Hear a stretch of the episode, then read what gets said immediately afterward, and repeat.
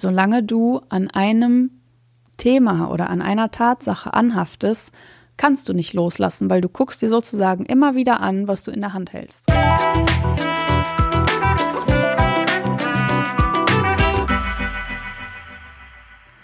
Hallo und schön, dass du wieder eingeschaltet hast hier bei deinem Coaching-Podcast zum Glück im Kopf.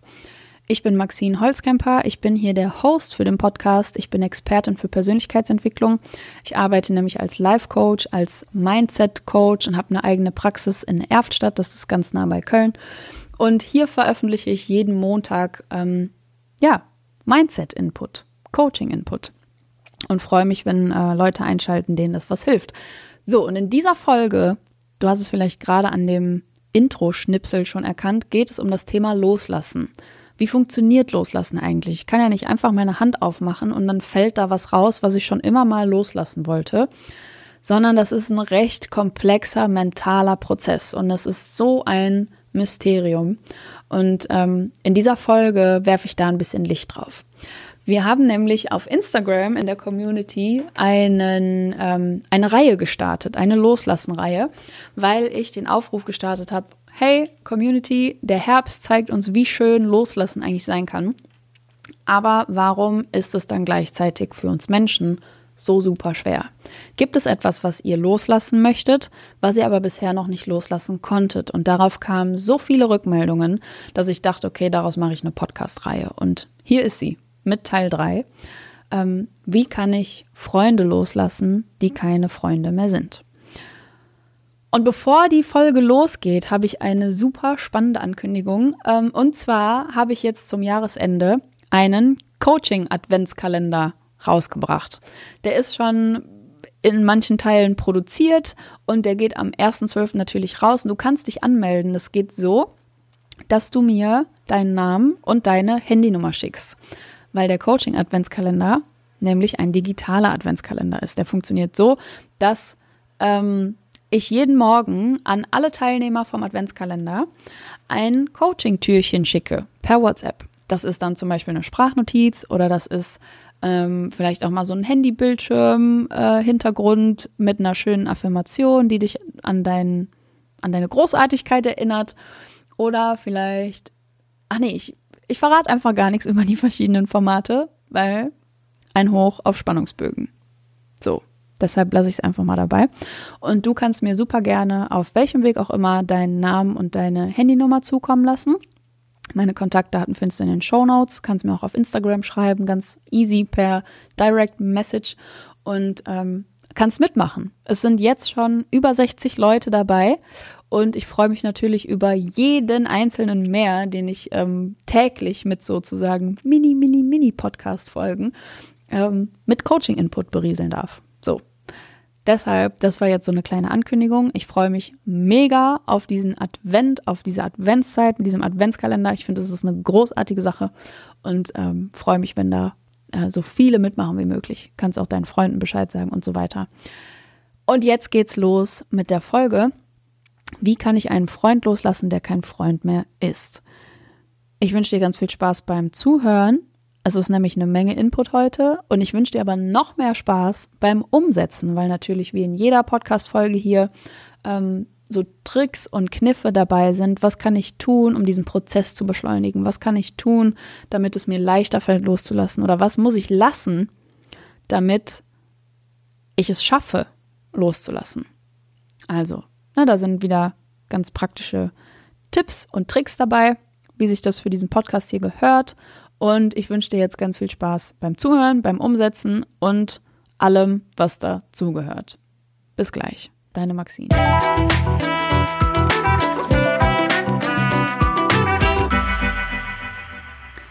Also die genaue Formulierung von dem Anliegen auf Instagram hieß, ich möchte einen Freund loslassen, der kein Freund mehr ist. Vielleicht möchtest du das auch übertragen ähm, auf einen Beziehungspartner loslassen, der kein Partner mehr ist oder was auch immer. Das kannst du für dich übertragen.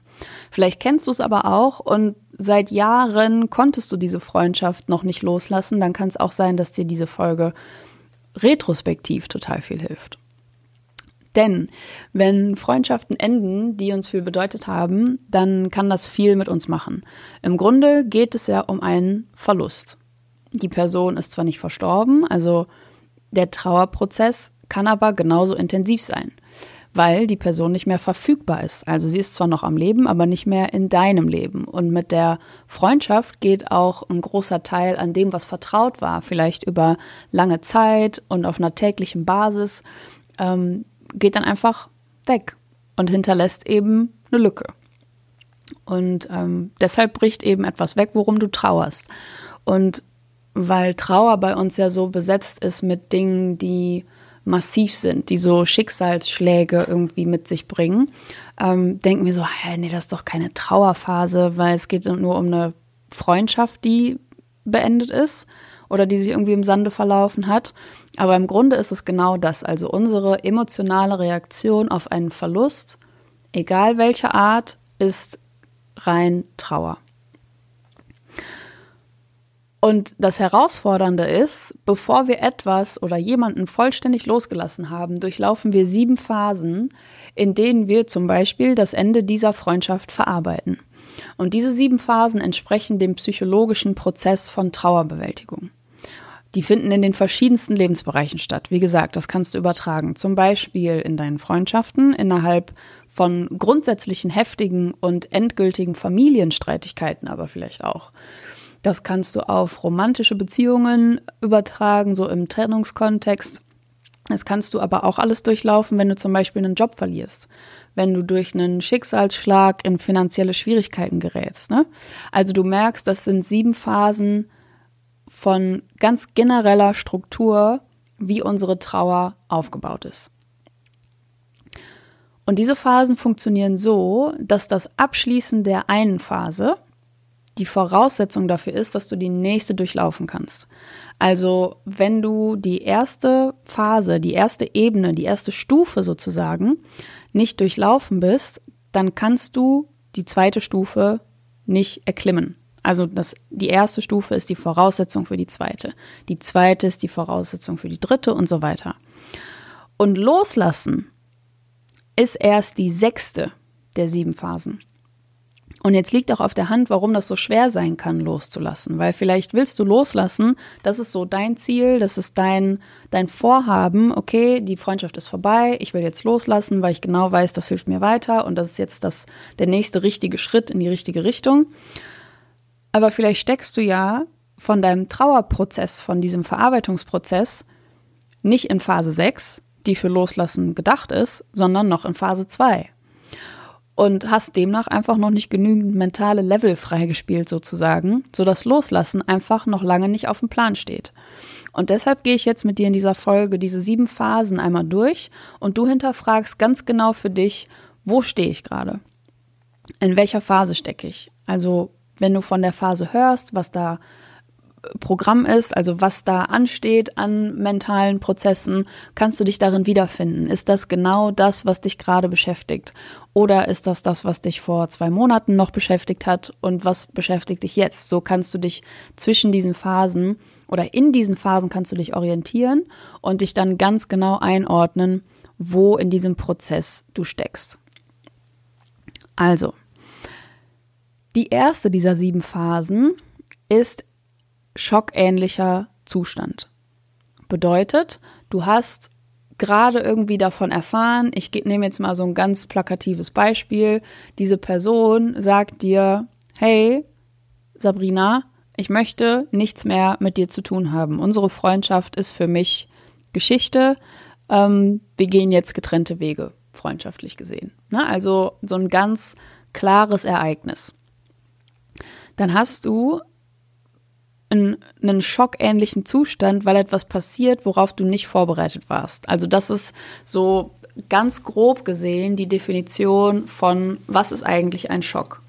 Ein Schock ist eine Reaktion auf etwas, was du nicht hast kommen sehen und dein Körper reagiert mit so einem paralyseähnlichen Zustand, sage ich mal, dass du gelähmt bist, dass du sturzartig in diesen Fight-or-Flight-Modus kommst und ähm, Genau, einfach um entweder diese Situation zu verarbeiten oder um auch auszublenden, was gerade an Gefahr passiert ist. Also in einem schockähnlichen Zustand zu stecken, bedeutet dann in dem Sinne, dass deine mentalen Scheuklappen, sage ich mal, die gehen zu.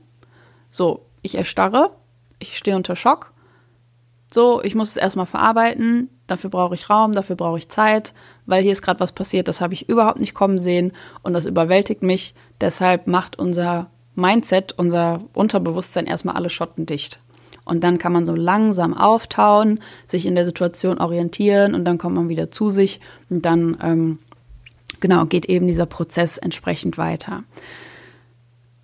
Vielleicht kennst du das äh, und kennst dich auch in dieser Phase wieder erkennst dich darin wieder, vielleicht nicht aktuell, aber vielleicht kennst du das irgendwie von vergangenen Situationen oder so, dass du weißt, ah genau, jetzt wo Maxine das so beschreibt, in der Situation war ich genau in dieser ersten Phase. Das war mein schockähnlicher Zustand. Ne? Und auch schockähnlicher Zustand. Also du musst nicht komplett in Paralyse stehen und alles fallen lassen und auf den Boden fallen lassen, weil du gerade irgendwie eine Info erfährst oder eine Info bekommst, sondern schockähnlicher Zustand kann auch einfach sein, so, hä, was passiert hier gerade? So, ich verstehe das nicht. Das war überhaupt nicht vorherzusehen. Ähm, ich kann das gerade überhaupt nicht einordnen.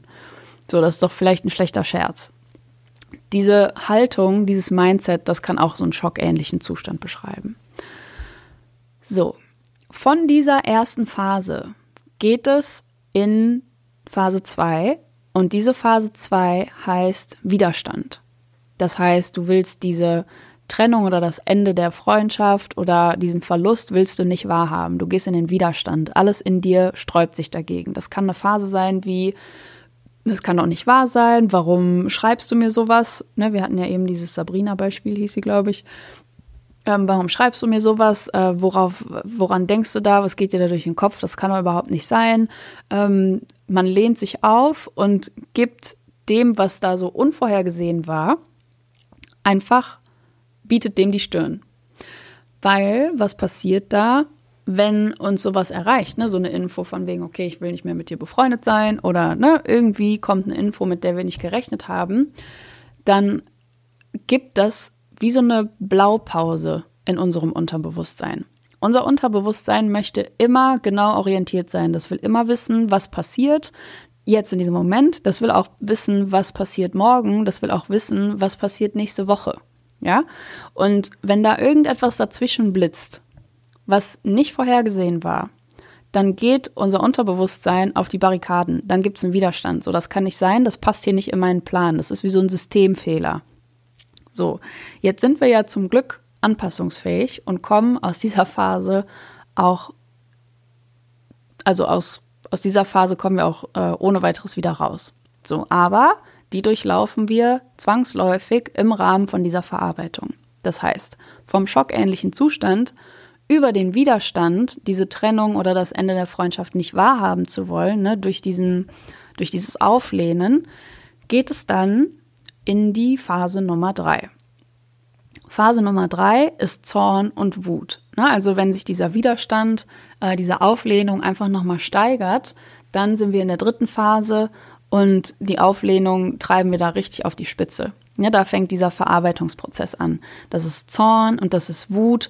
Und hier liegt ganz oft, jetzt wo ich das gerade erzähle, möchte ich das gerne ergänzen, ähm, liegt ganz oft eine große Herausforderung, weil die wenigsten Menschen einen ganz gesunden und natürlichen Zugang zu ihrer Wut haben.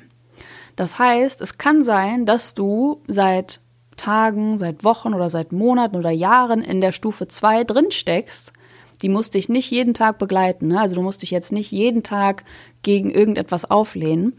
Aber vielleicht bist du in dieser Phase quasi stecken geblieben, weil du keinen Zugang zu deiner Wut hast. So, und Wut und Zorn gehören aber zu dem Prozess der Verarbeitung dazu. Das gehört dazu, dass Wut aufkommt, weil das ist ein ganz starkes Gefühl, das ist eine starke, heiße Emotion und die brauchst du zwangsläufig für so einen traurigen Verarbeitungsprozess, ja, für so einen Verlustprozess. Diese Wut muss jetzt nicht kaltblütig so aussehen, dass du alles kurz und klein schlägst, was dir in die Quere kommt, aber Wut muss da sein dürfen. Wenn du zum Beispiel eine Frau bist und bist als Mädchen mit dem Glaubenssatz aufgewachsen, dass du nicht laut sein darfst. Ne, dass es sich nicht gehört für ein Mädchen, irgendwie Aggressionen zu zeigen, dann kann es sein, dass du da eine Blockade hast und diese Wut nicht ausleben kannst. Dass du denkst, du dürftest diese Wut nicht ausleben. Natürlich alles unterbewusst und nicht so im Klaren. Aber das wirkt dann als Blockade in diesem Verarbeitungsprozess und steht dir in dem Moment einfach im Weg. So.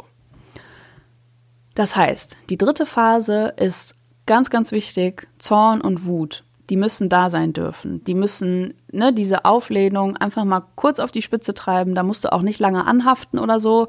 Dass es einfach ein ganz natürlicher Prozess ist, dass die Wut, die hochkommt, auch da sein darf. Das ist die dritte Phase. Wenn du alle drei ganz Schritt für Schritt, Phase 1, Phase 2, Phase 3, durchlaufen bist, dann kommt jetzt die vierte Phase und da fängt es an, sich zu drehen.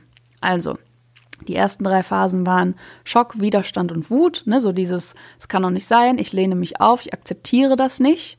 So, das kann nicht wahr sein, ich will das nicht wahrhaben. Und darauf folgt einfach eine starke emotionale Reaktion. Und in der vierten Phase kippt das Ganze. Das heißt, diese Auflehnung kippt in Akzeptanz.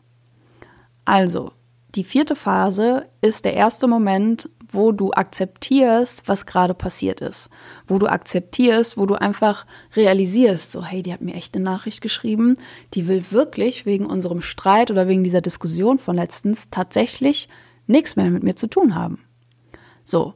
Und diesen Moment, den brauchst du, ne, also einfach die Realität annehmen, die Realität akzeptieren, auch irgendwie Entscheidungen von anderen akzeptieren, ähm, um dieses Auflehnen gesund abzuschließen.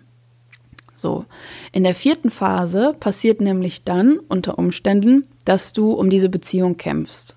Also entweder in Form von ähm, überreden, dass die Freundschaft irgendwie doch noch Sinn hat oder ähm, irgendwie klärende Gespräche führen. Ne? Also dieses, diese Reaktion, die kennt man ja. Ne? Also wie man dann vorgeht, wenn man ähm, ja einfach in einem Konflikt steht mit jemandem. So sollen wir noch mal darüber reden.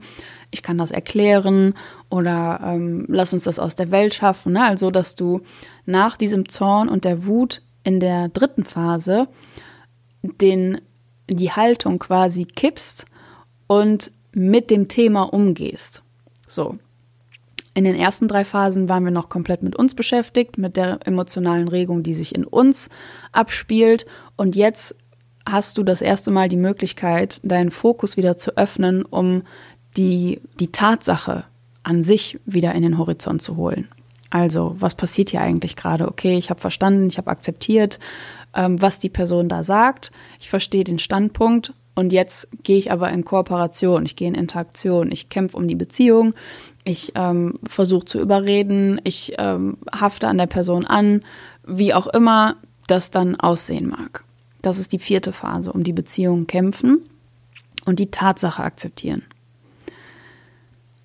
Die fünfte Phase ist die Phase ganz klassisch der Depression und Trauer.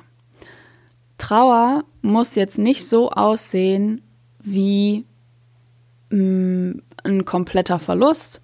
Trauer kann auch sein, dass du dich einfach traurig fühlst. So. Ähm, das will ich immer ganz, also das ist mir immer ganz wichtig, dass man das differenziert, weil Trauer als Emotion in unserem Sprachgebrauch, in unserer Gesellschaft so stark besetzt ist, auch vom Kontext her so stark besetzt ist, wenn wir aber zurückrudern, so in die Emotionspsychologie, ist Trauer ein ganz alltägliches Phänomen. Also, ne, dass du nicht unbedingt zu Tode betrübt sein musst, sondern du kannst auch einfach eine traurige Stimmung haben, dann und wann. So. Und wenn du diese, ähm, die fünfte Phase erreicht hast und denkst jetzt, ja, okay, in der Phase bin ich gerade oder ähm, war ich letztens erst oder ne, du kannst dich da auf jeden Fall identifizieren, dann kann das zum Beispiel so aussehen, dass diese traurige Stimmung ähm, so aussah, dass du antriebslos warst. Vielleicht warst du antriebslos und hattest einfach nicht so viel Motivation, Dinge anzugehen. Vielleicht ähm, hattest du auch so eine gewisse Form von Gleichgültigkeit, die du gemerkt hast.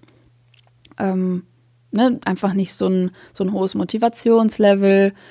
Ähm, das wären alles so typische Zeichen dafür, dass du depressiv verstimmt oder traurig gestimmt bist oder warst oder sein wirst oder ne, wie auch immer. Du versuchst dich ja jetzt gerade in diesen Phasen zu orientieren. Genau. Und dagegen musst du nichts tun. Wir haben ja oft Angst davor, traurig gestimmt oder depressiv verstimmt zu sein und denken so, dass vielleicht dürften wir das nicht, weil eigentlich ist doch alles gut und ich will mein Ding hier weitermachen und morgens aufstehen und zur Uni gehen oder arbeiten gehen und das alles weiter durchziehen wie bisher.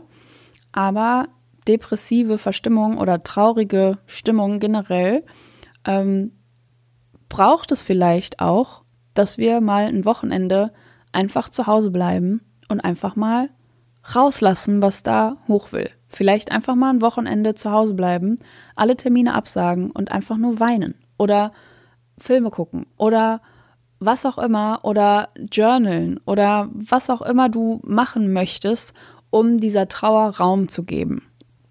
Es ist nur ein Gefühl, es ist nichts Bedrohliches. Es ist nur ein Gefühl, das dir zeigt, hey, du hast hier gerade was verloren. Und ja, das ist so. Du hast die Tatsache ja auch in Phase 4 schon akzeptiert.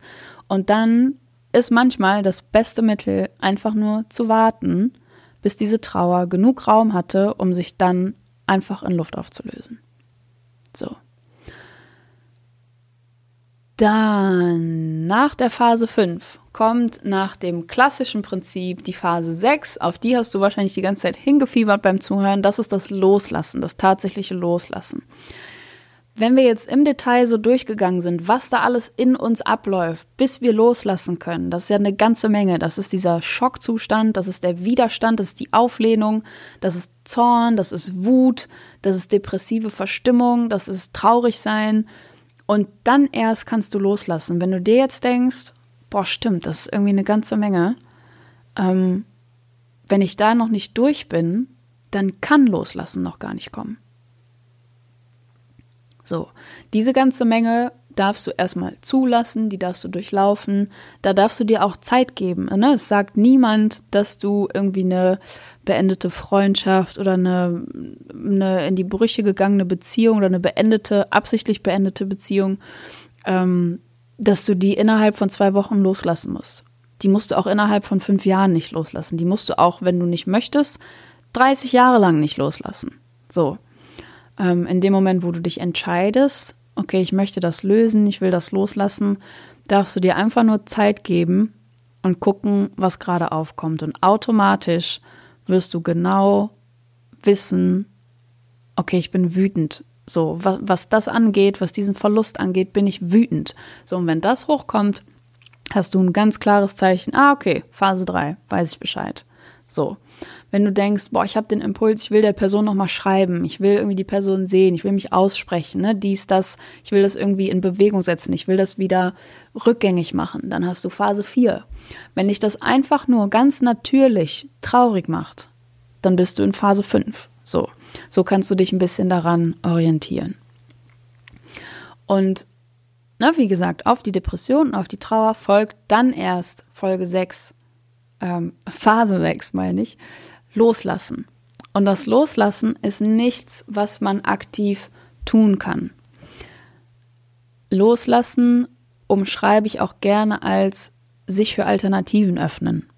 Weil in dem Moment, wo du dich auf eine Sache fokussierst, die du loslassen willst, lässt du ja nicht los, weil der Fokus ist einfach bei diesem Thema, bei dieser Person, bei dieser Freundschaft, bei der Beziehung, bei einem Job oder was auch immer. Solange du an einem Thema oder an einer Tatsache anhaftest, kannst du nicht loslassen, weil du guckst dir sozusagen immer wieder an, was du in der Hand hältst. So. Und wenn du dich aber gleichzeitig öffnest für Alternativen, für andere Freundschaften oder einfach für die Tatsache, dass es dir alleine auch gut geht, in dem Moment lässt du los. In dem Moment wird der Kontrast einfach blasser. In dem Moment, wo du akzeptierst, okay, ich komme alleine zurecht, klar war die Freundschaft schön, ähm, Aber wenn da, wenn es irgendwas gibt, was so heftig zwischen uns steht, dass einer von uns meint, ich muss diese Freundschaft jetzt hier verlassen an dem Punkt, dann ist es vielleicht auch ganz gut, ohne die Freundschaft zu sein. Ist das eine Möglichkeit? Einfach diese Haltung einzunehmen, einfach diese Haltung anzunehmen, ähm, zu sagen, okay, mir geht's gut alleine. Ich brauche vielleicht nur mich, vielleicht brauche ich eine Handvoll Leute um mich rum und wenn die da sind, dann geht's mir gut und wenn du dich darauf fokussierst, dann merkst du gerade, dass der Fokus auf diesen Verlust gar nicht mehr so groß ist. Und dann ist das ein Prozess, wo Loslassen automatisch passiert. So, das ist jetzt eine Philosophie für sich. Da gibt's tausend Wenns und Abers. In dem Moment, wo du nämlich das noch nicht losgelassen hast, kannst du dich damit auch nicht identifizieren und das wahrscheinlich nicht so sehr für möglich halten. Aber es ist ein Prozess, der genau so nach diesen Phasen funktioniert. Und wenn du dich dann für die Alternativen geöffnet hast, für vielleicht auch nur nicht gar nicht für eine Alternative, sondern einfach dafür, dass die Tatsache in Ordnung ist. Wenn du dich dieser Haltung geöffnet hast, dann kommt irgendwann die siebte Phase und das ist nach dem Loslassen sogar die Neuorientierung. Das ist dann der komplette, ähm, die komplette Akzeptanz von dem Verlust. Also in dem Moment, wo du dich neu orientieren kannst, wo du quasi aufbrechen kannst zu neuen Ufern, da kannst du dir sicher sein, okay, ähm, ich glaube, ich bin mittlerweile gelöst von dem, was ich versucht habe, so lange loszulassen. So. Wie jedes Modell ist das natürlich auch nur ein Modell. Es ist niemals so, dass 100% von diesem Modell auf 100% der Menschen da draußen zutrifft. Vielleicht kannst du auch traurig sein und wütend zugleich. Und dann denkst du, ja, bin ich jetzt aber in, in Phase 3 oder bin ich in Phase 5? So, das kann sein.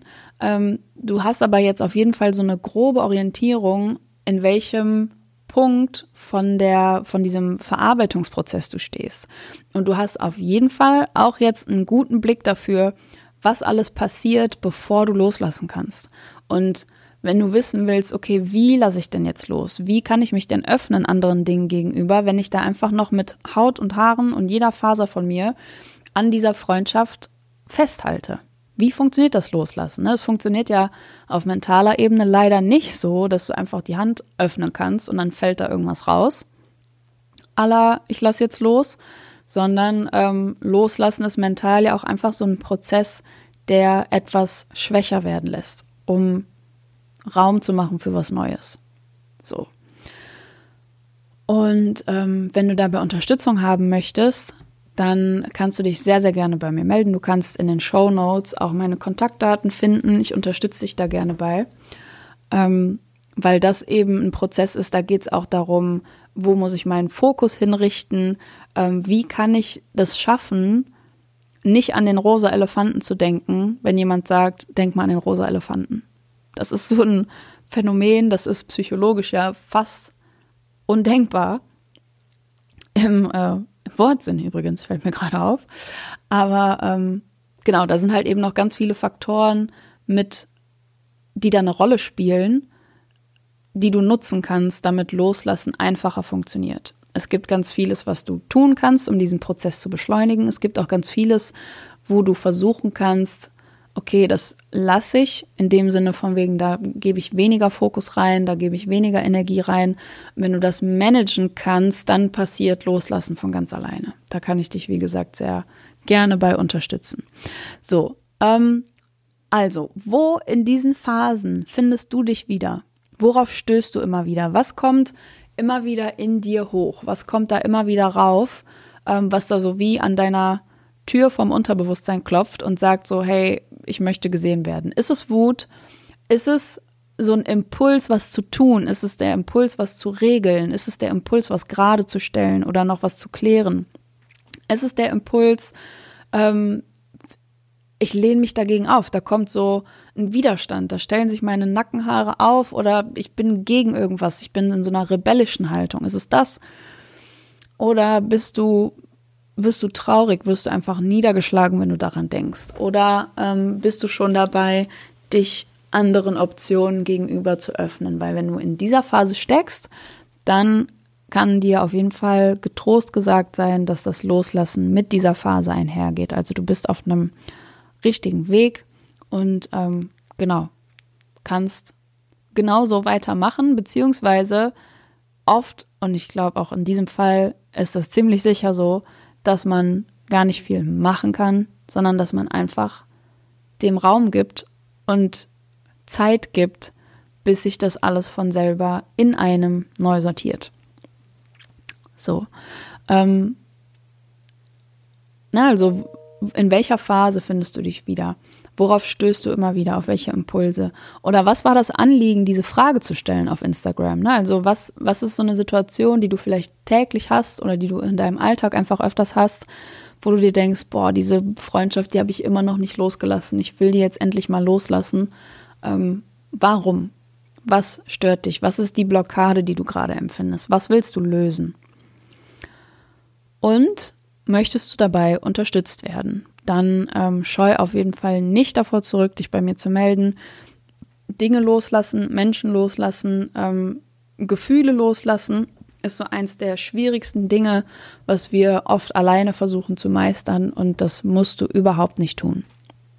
Also ist jegliche Berechtigung da, Unterstützung zu wollen und sich diese Unterstützung auch zu holen.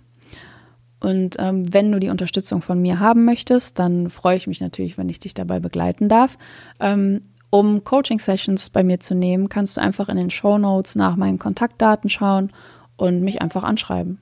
Ob auf Instagram mir eine Direktmessage oder ähm, mich anzurufen hier in der Praxis, das ist ganz herkömmlich wie eine Terminvereinbarung beim Arzt. und äh, was danach passiert, ist, dass wir ein Erstgespräch ausmachen. Ähm, das ist unverbindlich und kostenlos, wo du mir einmal erzählen kannst, ähm, darum geht's, das ist mein Anliegen, das ist die Situation, das ist das, was ich loslassen möchte. Und dann ähm, erkläre ich dir, wie wir im Coaching dabei vorgehen würden. Genau, das war's erstmal für heute. Ähm, nächste Woche geht es um das Thema Loslassen-Reihe Teil 4. Wie kann ich Stress bei der Arbeit loslassen? Auch ein mega spannendes Thema. Ich freue mich auf jeden Fall auf nächste Woche und ich hoffe, dass es dir ähm, hier Mehrwert geben konnte, dass du ähm, Dinge aus der Folge mit dir, also für dich rausnehmen konntest, die dir weiterhelfen, ähm, die dich vielleicht inspiriert haben, die dir Klarheit verschafft haben, ähm, um dich einfach neu besser kennenzulernen, wo du steckst in diesem Prozess, um dann entsprechend loszulassen und mehr Leichtigkeit zu finden. Genau. Ähm, wir hören uns aller spätestens nächsten Montag. Ansonsten zwischendurch auf allen möglichen Portalen. Schreib super gerne, auch wenn du Schwierigkeiten mit dem Modell hast. Das ist ja nicht der Weisheit letzter Schluss. So, das ähm, behaupte ich nie. Allein aus dem Grund, weil jeder so unterschiedlich und individuell ist. Ähm, wenn du Schwierigkeiten hast mit diesem Modell, dann melde dich gerne und dann gehe ich auf dich ein und wir gucken mal zusammen, wie du da rauskommen kannst. Also gar nicht zögern, irgendwie den, den Kontakt zu suchen. Ich freue mich da immer.